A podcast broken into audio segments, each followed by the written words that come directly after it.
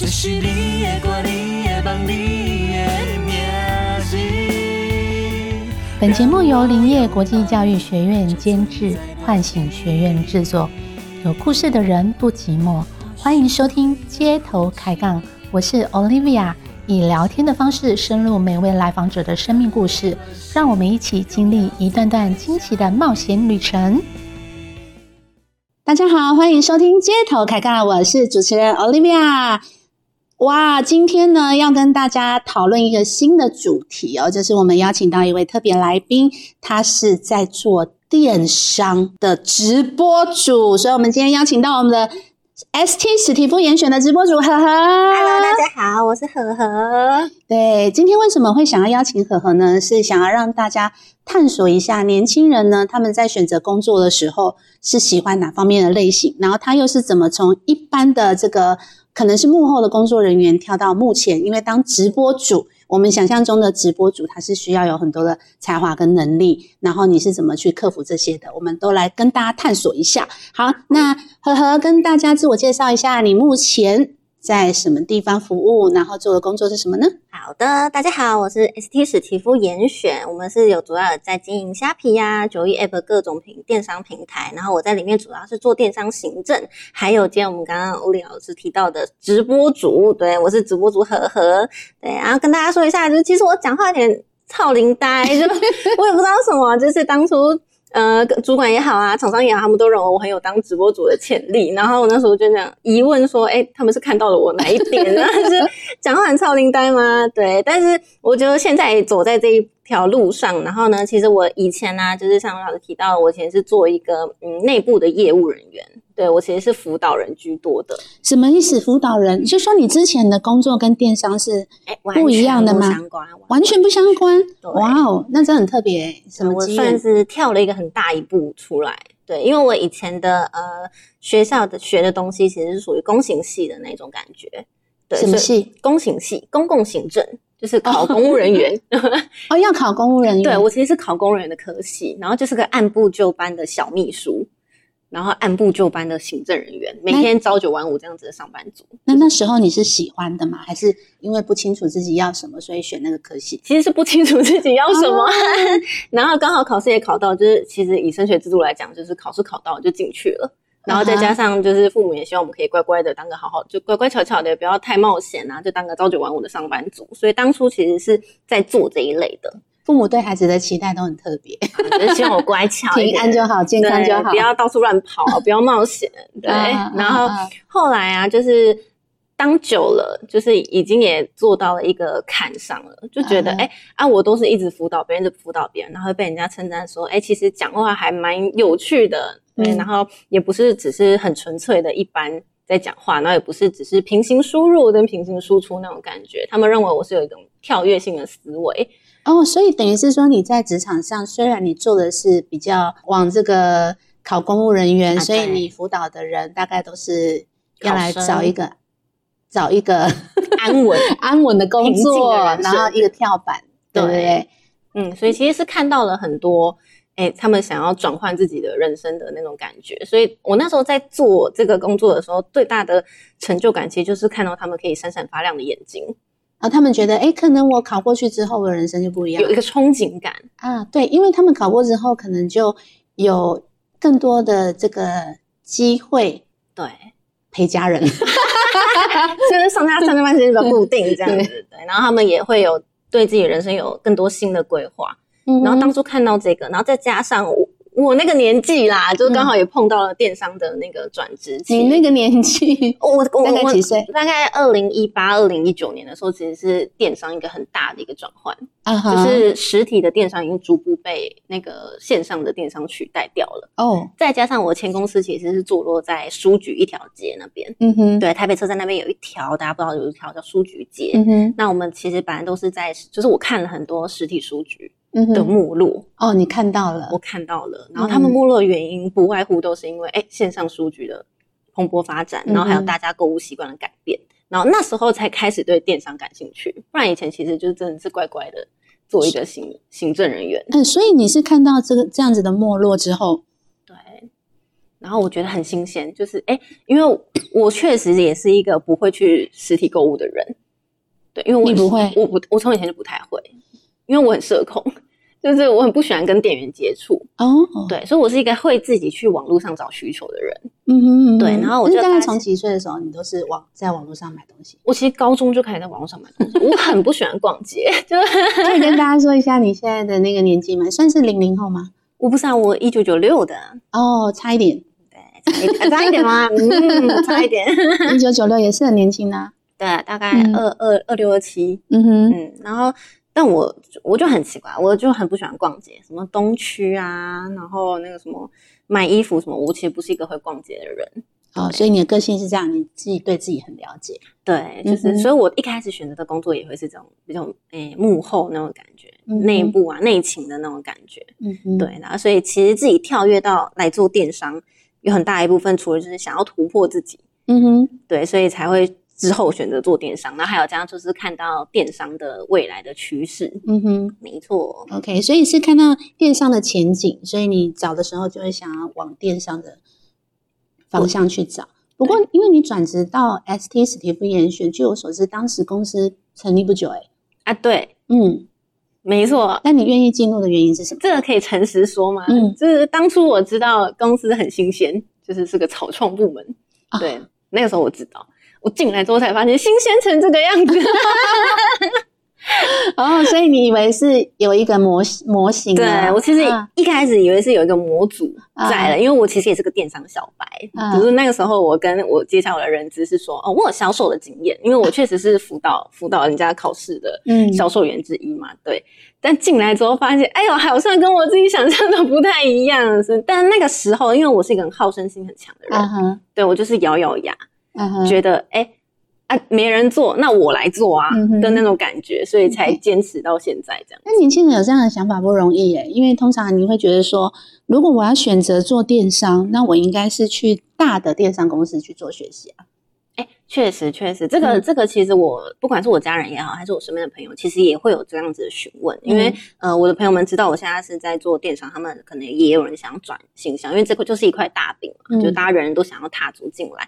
可是后来我发现，你到那种有规模性的电商，其实反而你的发展空间会很受限，嗯哼你整个人会很局限在这里。但是如果说你是 在一个很新创的部门来看好了，就是我可以去试很多很多东西。哦呀，所以你从从从一开始进入这个、嗯。你现在的这个职场的这个位置，你试了几个位置都有轮调过。我其实等于我已经快把电商从零到 创立起来，好像都跑过嘞，采购啊，然后嗯。去开发新厂商，然后谈新厂商，然后创立一个新的诶平台，对，然后诶也失败了，但是后面还有就是可能诶短视频的去寻找各种探讨，粉砖经营社群什么的，就其实我虽然到职诶或许没有到很长。对，对，但是其实我觉得回头去看，我其实已经经历了很多很多东西，这一满一点我觉得年了吗很幸运。嗯，啊满一年，刚刚满，刚满一年，刚满一年。就全部经历过了。对，就是 从零到有啊，甚至整个公司部门政策的转换，嗯哼，对，就是翻了很大一圈。嗯对，但是从中虽然说中间一定会诶、很难过，就是觉得诶、自己怎么都做不好，因为刚刚有提到我其实很好胜嘛，对我自己的要、我对自己的要求很高。哦，那我了解一下，就是说你开始觉得自己做不好是什么事情让你觉得有挫败感我看不到成绩，啊？对，然后还有就是可能我今天做了一个平台出来了，嗯，但是那个平台的流量是零，嗯哼，这对一个电，因为电商人员最重要就是流量，嗯哼，对。但你电商是零这件事情的时候，其实是很挫败，哪怕你身边的人都跟你说这是正常的，对，但是就是会，哎，怎么会没有？啊哈，对，然后还有就是可能，哎，你必须在两者之间做一个衡量，就是是我我们必须承认自己没有办法面面俱到这件事嗯情，其实对我来讲是一个还蛮大的，就跌了一跤的那种感觉。对，这听起来成长幅度很大啊。对，对我来讲是，对，那心路历程呢？你觉得这过程学到什么？我觉得学到的就是每一个结果其实都会带来不一样的成长，嗯哼，对，哪怕是失败，呀，对，真的哪怕是失败，它也会幻化成自己的养分。因为当我在跟可能我现行的厂商们在应对进退的时候，他可能会听到，哎，我有这个经验，他就会更加愿意去跟我讲，他以前可能也在那个地方跌过倒，或者是说他在那个地方成功的原因是什么。那我可能是当初自己失败的时候，我就自怨自艾，觉得说我怎么失败了，然后我也不知道为什么失败，我找不到人问，我可能问到了别人也只是那种安慰式，对。嗯但我自己的个性是我不要安慰，我会想要知道我为什么失败。嗯那如果我们决定在走这个管道，我可以成功的原因，我可以成功的那个机缘会在哪里？嗯对，嗯然后当我愿意去面对自己的失败，我不会藏着掖着跟人家说，哎，我我曾经做过那个平台，但是失败了。嗯哼对，但我可以直接跟人家说，我就是失败了，那个平台我做不起来，为什么啊？有没有人可以告诉我答案？嗯哼对，然后在这个过程中，其实我发现很多，尤其是电商，所谓电商大前辈们，他们都是嗯很愿意去分享的。嗯嗯对，因为或许嗯在他们心中也是会想要把小电商们做起来。那我们嗯大家在电商，因为我们必须不断去 push 电商的前进，这样嗯他们才有办法持让这个行业持续下去的那种感觉。对，所以其实是得到很多帮助的，还有得到很多回馈。我觉得不容易的事就是发问吧，对，呃，因为你说你原本个性是社恐嘛，嗯，对对对，那你发问的这个过程是就是把跟所有的厂商都当朋友一样。啊哈，对，因为我就克服了你原本的那些恐惧喽，就是嗯，因为如果是社恐的人，他是尽量能避免跟人交流就避免，对但你的职场是需要的啊，对，所以我会开始把他们当朋友倾诉。嗯哼，对，就是我不会很假惺惺的，不会很嗯敷衍的去跟他们，不会很客套。嗯哼，就是我真的需要帮助了，哪怕他们其实根本没有那个义务帮我，可是当我试着提出我的需求的时候，其实他们也会花费他们私底下的时间，不一定是公司上班的时间，他们也会愿意私底下去教我。所以其实我觉得这个不是说我们在做哪一个行业，比如说电商不电商的这个问题，而是说我们在职场上面，我们是用什么样的状态在过我们的人生？因为你没有把它区分的很开，就嗯你是很真心诚意跟你身边的所有的厂商啊、主管啊、同事也好，就是做一个交流，就是呃，可能比朋友还要再亲一点，也有可能有一些是没有像朋友那么亲。对对，但是你会愿意啊。我觉得这个是不容易的事情，因为很多年轻人他在工作上会觉得，我今天上班打卡，下班打卡，我结束，我把工作做完，其他事情 leave me alone，不要来烦我。啊、啊、我不太是那种哎、嗯，我我有听过一个蛮好笑的，就是有些人会把工作当成上班好同事，下班不认识。对。对但是你一直没有这种想法，对我不是，嗯我就是像我其实也有跟一些厂商有交换个人的社群平台，就是嗯。我也可以去看到他们不一样的世界，因为我们是南北嘛，就是我们嗯不同的地方。嗯那有时候他们可能也会拍一些他们公司出货的事情啊，然后我就也可以看到他们，哎，或许在不同的地方，他们出货的方式是什么？对 呃，从中去学习对，然后交流互动，都是养分。对我觉得很开心，就是因为我很真心诚意的把他们当我自己的朋友在看待，所以他们也会愿意这样子回馈回馈我。那你当直播主多久了？哎，我当直播主不到半年。那你工作一年，直播主当了半年，哎，对啊，我就是一个对，所以你怎么去啊、呃抓住这个机会？抓住这个机会。嗯，因为其实对一般的这个内勤人员来讲，或者是电商的行政人员来讲，嗯，它是转环很大的，因为他需要的职职能的这个背后的能力都是不一样的。对对，其实严格来讲，不是我抓住机会，是机会砸向我。可以多聊一些这方面被机会砸到的感觉吗？因为原则上，我们那个部门呢、本来就是一个小小的一个 team，对，然后我们我们缺直播主，啊 对，所以其实我当初只是后台行政小帮手，嗯，对，然后我其实也是跟厂商会有应对进退这样，然后我一直以为哦，OK 啊，我就做幕后，然后电商行政这一方面做起来也蛮有趣的。那真的是因为我们部门少了直播主，诶，不过你们那个部门没有去找外面的直播主吗？因为后来发现外面的直播主比较难，因为他们可能一天来出现的时间就是那个样子，我们没有办法、哦一小时对一个小时啊，两个小时，我们没有办法达到那种交心的感觉。啊？养粉吗？还是说跟你交心？跟我交心也好，或是养粉也好，你很需要直播主跟你交心。我我需要哎、因为我们做电商后台的人，我我必须要，我要让直播主知道我的商品是什么。哦，对我们，我们这种直播购物跟电视购物不一样，电视购物就是一档一档你是出现，对你就是销售这一批结束就结束了。嗯哼，但是我们这种销售直播是需要不停不停的有一个售后在。那如果说那个直播主他对于这个商品不够熟悉，嗯，或者是说他因为他没有办法花那么多时间在我们这个这块商品身上，那后续别人在直播上询问的时候，就会显得不专业，别人就会不相信我们。嗯，对，所以以其实除了除了说要跟我们自己的团队达到一个交心之外，他也要有办法帮我们养粉。嗯。对，那这个个其实是很多，这个不是说他们不好，但这个是真的是外部外部直播主，这是我们聘请来当直播主比较难去做到的一件事情，啊，所以是你们公司都有看到这个问题？因为也是有在这一方面有找过外部直播主。哦，对啊，就可能找个找曾经就是有个直播主来、来个一场，我们嗯。本来都已经签约咯，就想说、哦。OK，他他愿意花时间跟他分享完，他也是跃跃欲试那种感觉。来签约了，对，来个一场，他说不行，啊，不行，真的不行。那不行的原因是什么？他觉得这不是他可以接受的一种环境也好啊，或者说他可以接受一种模式也好，了解了对，解，那那可能主播，那可能要跟大家讲一下，就是说你的所谓的直播跟外面的直播它的差异是什么？你找那些直播主都是在哪里做直播的？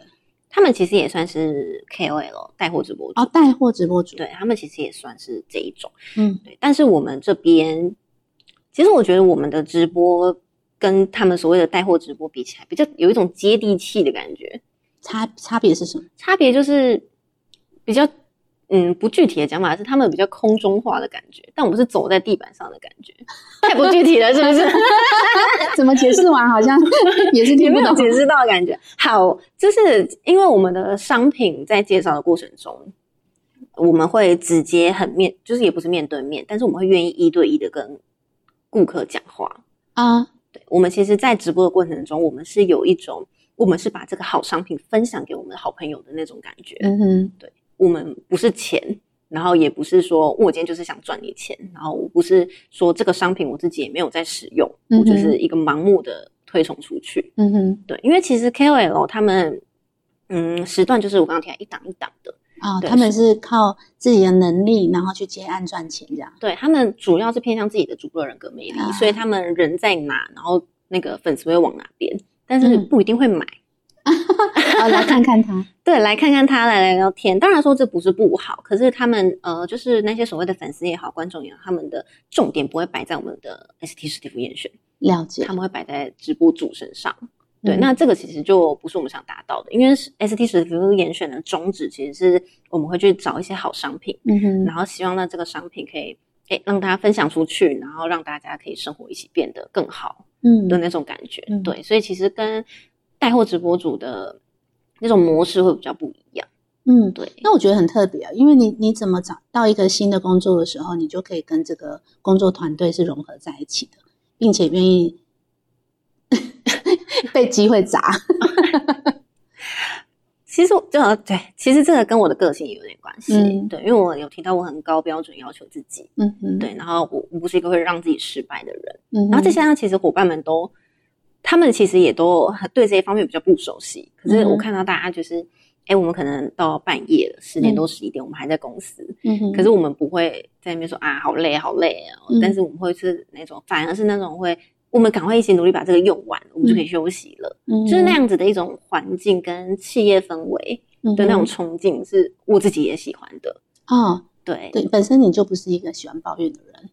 对，就是嗯我我可以抱怨，但是我的抱怨后面一定要接着有作为。啊，对，就是我可能出货出到说啊，怎么那么多货要出啊，好烦哦。然后我就开始说，我们下次可能就是要更快一点，那就是要找更多的人来帮我们一起。啊，所以是带着解决方案的抱怨。啊，对，就是 还是会抱怨啦，但是就是后面一定一定要有所作为，不是只是那种盲目的抱怨，因为盲目的抱怨其实也或多或少会影响到自己的伙伴，他们的嗯心情也会受到影响这是蛮成熟的一个想法跟做法。啊，真的吗？对啊，对，这很好这个也是可以坚持到现在，我觉得伙伴们也让我影响我很多，这样那你觉得机会会砸向你的这个原因是什么？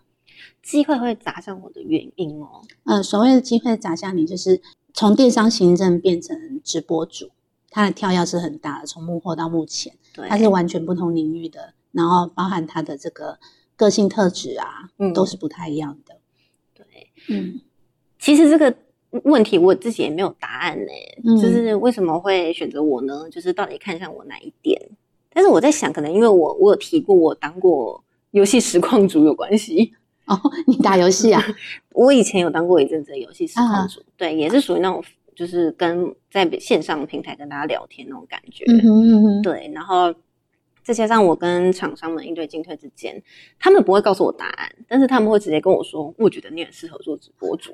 然后我们有一个很大的厂商，嗯对他其实也是我们某平台的那种销售第一名蝉联的那种，嗯他就有一天就很认真跟我说，他就跟我说，呵呵，他他自称叔叔啦，就是因为他年纪比较大一点，嗯他说叔叔看过那么多人，一两千人。我嗯，真的觉得你可以，我不知道是被灌鸡汤还是就是哎呦莫名有一种使命感，我可以，对，所以我我就上来了，对，大概是一种嗯这样子的原因。我觉得，呃，而且其实机会砸向我，虽然我可能会比较忙比较累，就是嗯。像我的呃别的部门的同事就有跟我说，好像常看到我在办公室跑来跑去的，嗯。对，因为我们还要直播嘛，然后还要出货搬货什么的，嗯，对，但是我觉得在从中我是很快乐的，就是我其实是享受到其中的。那一开始因为它是完全不熟悉的一个领域嘛，对。所以你怎么克服或是怎么学习？哎，观摩，观摩？对，就必须承认，我其实以前是一个不会看销售直播主的人。嗯哼，对我其实以前是自己逛电商，嗯我自己逛，我自己看，我是属于那种哎有目的性的购物的人。嗯我可能今天想要 A，我就是搜 A 去看。嗯对，但因为我现在已经接触到一个新的领域了，然后我自己也知道我自己在这个里面其实是个零，就是我完全不懂，嗯所以我就会开始不停的去看很多人资料。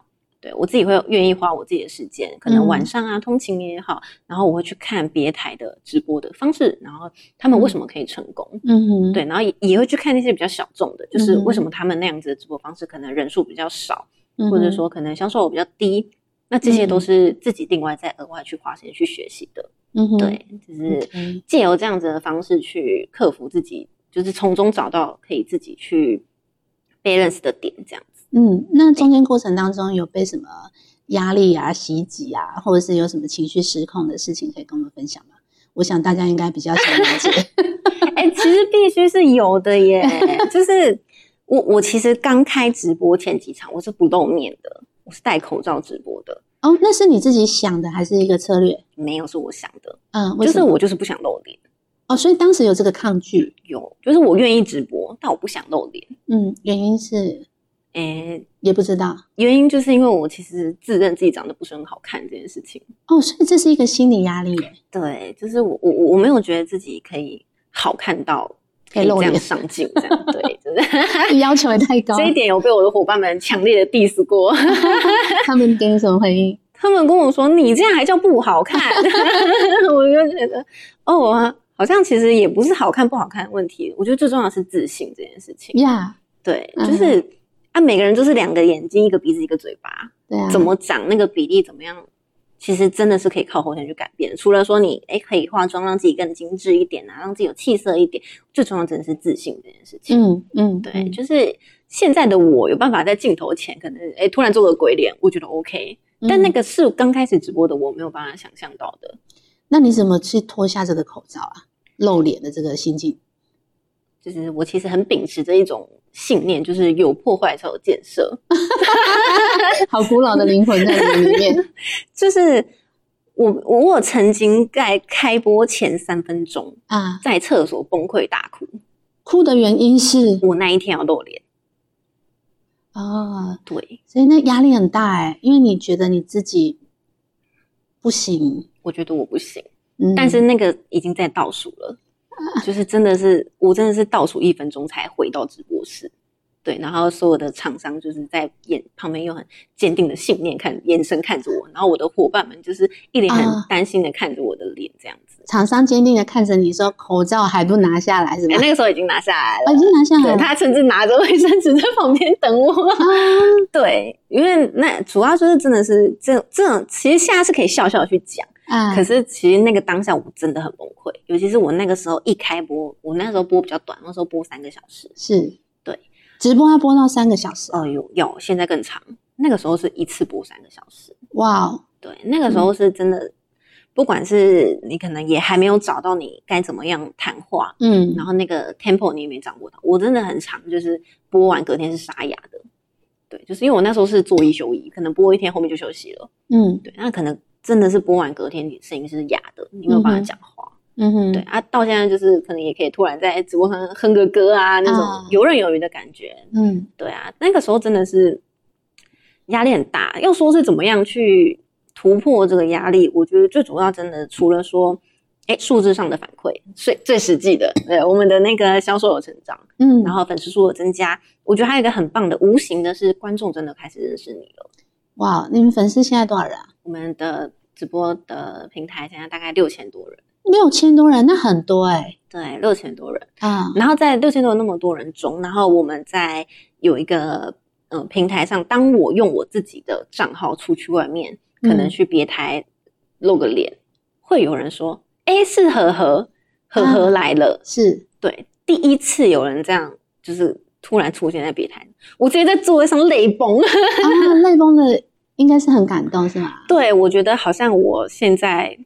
好像有那么一点成绩了，就是有、啊真的是那种成就感啊！自己讲到自己现在都有点情绪上很来感，动，，对，就是哎，别人会认识你了，然后还有就是哎，身边的伙伴，然后还有我觉得最重要的是我的主管们很相嗯信我，嗯，对，然后他们看到我的时候都会跟我说，哎，你最近表现的很好，我觉得这种无形的激励也是嗯。对我来讲是很重要的，嗯，对，然后还有其实也是厂商那边也是有不停的 push 我，然后或者是说他们愿意教我更多的东西，对，所以我觉得在这个过程中是很快乐的，很有成就感的，对。哇那你直播呃最多同时是多少人在观看？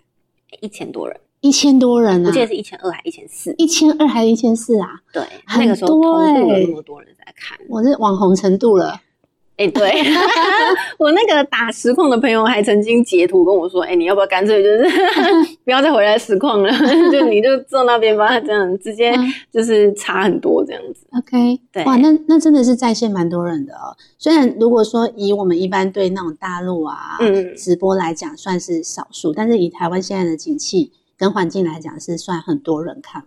哎、对我觉得，嗯而且还有一点是时间上的不同，因为像和和自己是开下午场，嗯其实下午场观众要冲到多是一件不简单的事情。嗯哼，对，因为下午场的客群相对会少一点，嗯你上班族不太可能这样子听直播嘛，一定都是那些可能在家里啊，或者刚好排休轮休，所以那些客群其实都会瞬间缩少很多。嗯哼，对，所以同步还有到那个人数的时候，对，那心里那个成就感真的是嘣，非常的满足。这样对，这会是这会是一个嗯很大的加分，对对自己的肯定啊也好，对啊。可是当你这样子冲起来之后啊，你你觉得自己会不会有点在飞的感觉？还是说你还是依旧能够落地去帮助其他人？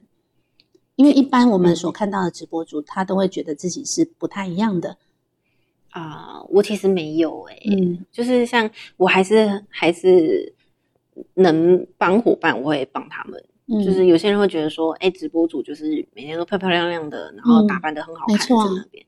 对啊，像但是像我今天虽然穿着小洋装，但是我刚刚也是在扛货，在包货的。嗯，对，我觉得保持一颗让自己落地的心是一件很重要的事情，因为我我其实能够站在那边直播，嗯，背后是躲不掉伙伴们那些努力的。他们在后续帮我上架也好，那那些其实我以前也做过，嗯我知道他们的辛苦，是，对我也知道他们的默默，他们可能其他人不会认识他们，嗯，他们只会认识直播主。嗯，但是我在直播的时候，我就会开播的时候，我都会介绍今天嗯我听的，哎、奖金是谁？今天负责上架的小帮手是谁？嗯，因为我希望这一份成就感跟这一份嗯开心是可以让我的伙伴们一起享受到的。嗯，对，嗯只是我给自己的嗯、呃要求，就是我不能让自己就是飘起来。难免啦，难免对会觉得哎，今天不错哦，哎、这种这种不错，我觉得很嗯棒，但是我会希望是让伙伴们也觉得，哎、今天不错哦、啊的那种感觉，而不是只有我自己满足自己而已。嗯，所以你喜欢大家一起战斗的感觉。对，我会嗯想要伙伴们也都会一起可以讲出今天不错哦的那种感觉。对，那你觉得针对就是年轻人，嗯，要去突破跟挑战，他必须首先要克服什么？我觉得最重要是要克服自己，就是你自己身上或多或少会带一些成见。嗯对，其实我觉得真的是要把这个先放下来。嗯嗯对我，我那时候也觉得直播主就是要漂亮，对，然后口口条要好，嗯讲话声音要温柔，嗯哼。但我都没有啊，就是 我讲话有时候还会台湾国语，嗯。对，然后还有就是真的要对一些嗯负面的话不要放在心上。哦，你有遇到有人讲负面的话？哎有诶、嗯。有一次我就呃比较有趣一点，我就穿了旗袍直播，是。对，然后其实我的五官长得比较英气一点，什么是英气？啊，就是阴森森的阴吗，不是那个英俊的英。哦对，因为我长得比较，就是我小时候有被人家说过长得很帅这件事情。啊，对，我的眉眼是比较嗯，男、嗯男相一点的，嗯对，就是那种英气感比较重的。然后就有人打了一句“男扮女装哦，”，对，很是伤哎、是我没看过我的账号。啊，对，那那个当下瞬间算是我第一次碰到这样子的情是况。可是我觉得很棒的是，我身边有一个呃，就是陪伴我们一起直播的顾问，他本身已经直播很久了，嗯他有办法马上的去把这个气氛转换，他就啊会说。对啦，我们都是男的，我们的团队都是男的。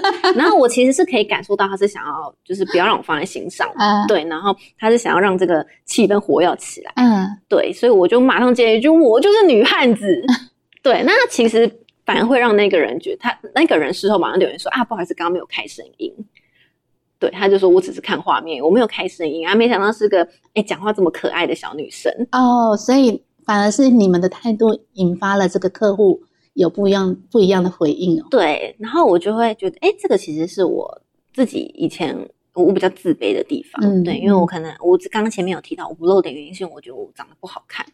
然后今天突然有人踩在这个点上攻击我了，对，但是嗯，我是要选择躺下来，还是我愿意可以站起来 换看，就是换个角度看？对我发现，就是如果真的是试着你试了第一次之后，啊，后面真的就不怕了。哇哦，太棒了！对，真的是要就是有破坏才有建设啊。那接下来你团队的目标是什么？我们现在团队目标就是除了说把直播，就是现在也有在让，就是有招募一个新的直播主。你还训练新的直播主啊？对，就是大概 你是成熟进步的速度很快。哎、但其实我觉得也不是培训一个直播主，嗯就是我们是共同成长、共同学习、教学相长的感觉。因为他有他的经验，我有我的经验；嗯哼，他销他有他销售的方法，我有我销售的方法。嗯我觉得是互相成长，因为我自己也还在学习阶段啊，我还没有到可以炉火纯青的地步。对，所以我觉得这种互相学习也是我很喜欢的，所以我都会跟他说，哎，就是你不要觉得我在教你，我们是嗯一起在练习，一起在嗯学习。对，嗯所以现阶段就是希望可以让他也可以，嗯，独立的走到目前。因为他嗯其实有跟我讲过，他他还是对于走到目前这件事情略略的还是有点小小的排斥，排斥还是他会很紧张。哦紧张感？对，那你怎么去安慰他？我就跟他说，我也都很紧张啊，我每天开播前都很紧张啊。其实那个倒数五四三二一的时候，心里那份紧张感还是有的，啊但我觉得那份紧张感是重要的。嗯对，因为当你会紧张，你才会放更多的重心在这里，嗯哼，你会让自己全身的 focus 在这个紧张感。嗯我觉得要享受这个紧张感，因为当我已经不再紧张的时候，那代表我已经太平庸了。呀，对我，我觉得我就嗯，还是要有那种刺激感，啊自己才会有那个创新。不不然我每天就可能，哎、我也不紧张，我就是跳进来直播，然后跟大家讲完、那个几个小时就结束了，我觉得没什么意义嘛，对不对？对，所以呃，我会尽量让自己不要重复，就一样的产商品，嗯不要讲太多次，嗯，就是每次有拿新商品，嗯然后让自己也不要总是盯着简介看，嗯我可能可以用自己的方法，用自己的那个讲述的能力去转换出。到底为什么我现在想要推荐这个商品给大家嗯的那种感觉？嗯对啊，所以现在就是除了说要培养，就是大家一起努力当一个让一个新的直播主可以出现，让我们台的曝光度可以更高之外，嗯就是也要把很多事情流畅一点。嗯对，OK，那你自己个人最高销售额是多少？最高销售额哦，我曾经有一个就是有请外部的人一起来做直播，然后来做一个有点类似特卖会那种东西，曾经一次大概四个多小时，最嗯高是有到八万的销售额。八万，哇哦，对，那个当下真的自己对那个数字很惊讶，就是问我看错吗？我还问我的伙伴说你有没有打错啊？就是真的是嗯八万吗？嗯然后他就很兴奋跟我说，对我们今天有八万。那你的你的目标呢？你的目标？我现在的目标其实我不会太着重在销售，我其实主要是想要让大家更认识我们。嗯，所以现阶段是先养粉。对，我的目标是养粉，嗯，那你知道那种超超级直播主，他们平常四小时可以到多少？超级直播主。嗯到多少？我听过的，好像也是有那种十几、二十几万那种。四小时十几、二十几万，那你距离不远啦、哎、超级直播组的路不不远了。对，但是因为我自己比较想要让人家知道是 ST 实体不严选，呀，对，所以以我自己的目标现行的状态来讲的话，嗯，销售额当然很重要，可是我会更想让大家知道我们这个平台就是我们是谁。嗯哼，对我自己的使命感在这里，我比较想要嗯让大家知道，哎、呵呵，隶属于哪里，嗯哼，那个地方超棒的，嗯哼，对他们会推出很多新的东西，好的东西是真的有用，不是在销售的那种嗯感觉。对，这是我自己的给自己的一种使命感啦。对，太棒了！好今天非常感谢我们的这个呵呵来分享他的心路历程。那最后，呵呵，如果有一个过来人的心境，然后要对一个可能对过去的你讲的话，你会想要跟他讲什么？对过去的我讲的话，我会跟他说：“你就哭吧。” 就是真的要哭一下，嗯，对，因为我我是一个不太爱哭的人，我很好强。嗯，对，就是但是进来实体复验人中，我哭超多次的，你主管知道吗？我主管知道，啊，他还曾经称赞我哭得很美。对 OK 就是真的，真的是你该宣泄的情绪要宣泄，但是你该走的路，你自己还是要走下去。嗯对，但是就是不要不要觉得自己很孤单。就是虽然说很多伙伴或许不是隶属同一个部门，嗯哼，可是他们都会很愿意的去帮助你。嗯对，有嗯就是要享受那一份紧张感，然后也要 去享受这一份充实的感觉。，OK，没错，就是很棒。我相我相信从今天的对谈当中，我们可以感受到一个年轻人他对于自己事业上面的一个独到的眼光跟自我探索的过程，还有克服自己的心境。所以鼓励大家不断的接受挑战，然后当机会砸向你的时候，不要闪躲。再来的话，就是要用力的哭啊，对宣泄情绪也好，发泄情绪也好，因为哭完之后怎么样？有破坏才有建设。好，那我们今天街头开杠就到这边，感谢大家的收听，我们下次见，拜拜拜拜。